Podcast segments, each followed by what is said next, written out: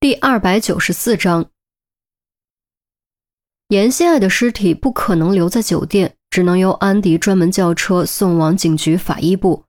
孔玉德则以去看看钟离的情况为由，带着依旧神色凝重的严峰前往钟离和于西的房间。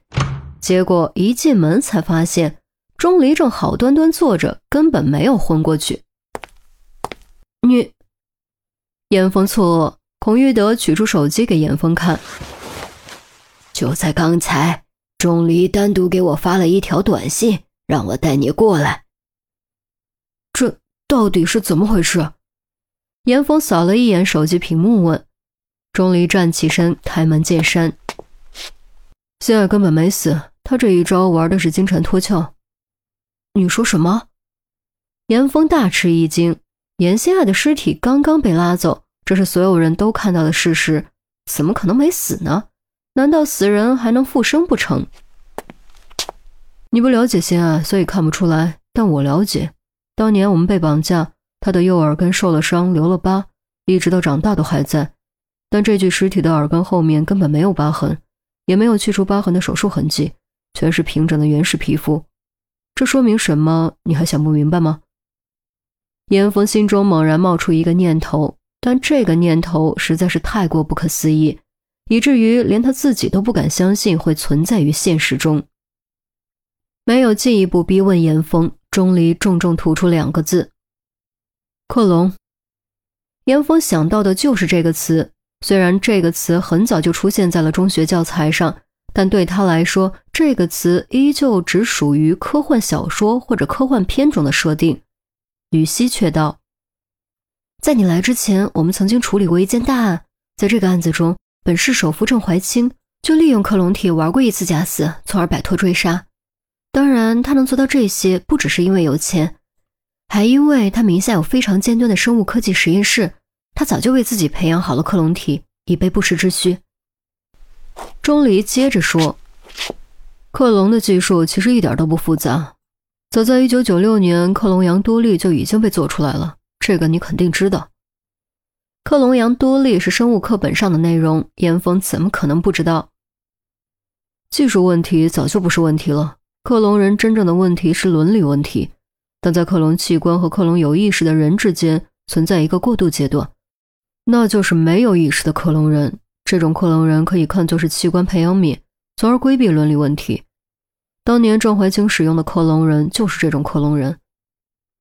钟离解释着，严峰若有所思：“你的意思是，严希爱也使用了同样的技术？那具尸体只是没有意识的克隆人，可他有这个能力吗？当然，你可别忘了他现在的身份。”钟离语气笃定。严峰看向孔玉德，孔玉德思考之后也不得不点头肯定：以严心爱如今的身份。再加上黑暗契约所掌握的庞大财力及技术能力，的确有可能做到。到底是不是克隆体，要解剖过后才能确定。刚才我们商量了一下，还是觉得不要解剖比较好，因为严心爱不可能不知道钟离有能力看穿克隆体，但他并没有损坏尸体，也没有伪造疤痕，他不可能犯这种错误。所以我们认为，他只是想让敌人以为他已经死了，而不是想逃脱我们的视线。于西道。严峰一想，的确是这么个道理。严心爱可是和钟离青梅竹马一起长大的，还给钟离生了个儿子，不可能不知道钟离对自己有多了解，自然也就不可能留下耳根疤痕这个破绽。既然严心爱留下了这个破绽，那么极有可能就是故意留下的，且相信钟离能明白他的用意，不会当场拆穿。倘若当真如此，这无疑是一种外人无法企及的默契。你们难道不觉得他的身份暴露的很蹊跷吗？的确蹊跷，在国际合作组织内，这是最高机密。孔玉德肃然道：“他早就有此疑惑，只是没证据，不敢乱猜而已。”钟离却说出来：“虽然不知道是哪个国家的，但国际合作组织内极有可能有内鬼。如果他只是想欺骗 DSS 的人，将尸体放在显眼的位置。”让媒体大肆报道才是最效率的做法，但他并没有这样做，而是将尸体送到了我们面前，这就是在提醒我们小心内鬼。反正对他来说，消息一定会通过内鬼传给 DSS 的人，效果上没区别。此言有理，但这些话可不能在外面说。孔玉德肃然道。于西接着说：“不说得做，保险起见，除了我们自己人，目前我们不能相信任何人了。我们没让孔局你把所有人带过来，不是怀疑我们自己人，只是怕引起怀疑。”孔玉德眉头紧锁。我明白你的意思，但我们在这里没有执法权，也得不到任何支援，想靠我们自己，恐怕有点不现实。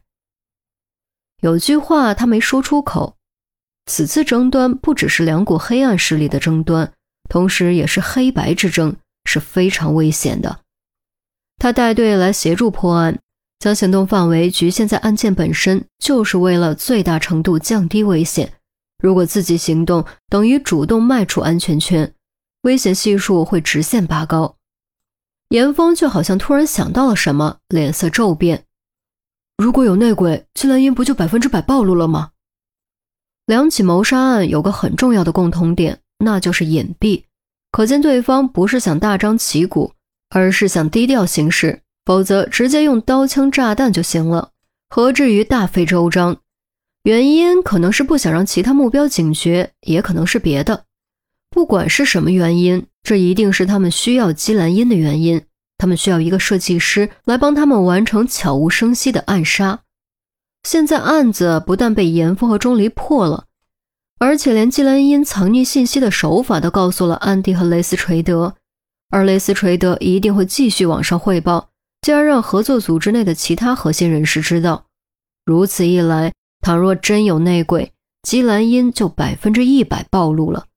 这种情况下，姬兰英的处境会变得极度危险。与此同时，对方也可能会转变行事风格，采取更激进的手段。